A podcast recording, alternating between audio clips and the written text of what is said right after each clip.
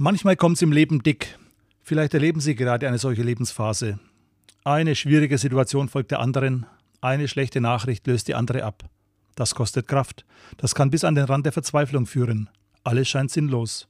Ja, manchmal scheint das Leben wie die Rückseite eines Wandteppichs. Da sieht man nur einzelne Fäden und Knoten, scheinbar willkürlich und zusammenhanglos aneinandergefügt. Aber wenn man den Teppich wendet, sieht man ein schönes Muster. Ich habe die Erfahrung gemacht, dass gerade auch schwierige Zeiten und Situationen in denen momentan kein Sinn zu sehen ist, dann, wenn sie durchgestanden sind, doch sinnvoll waren.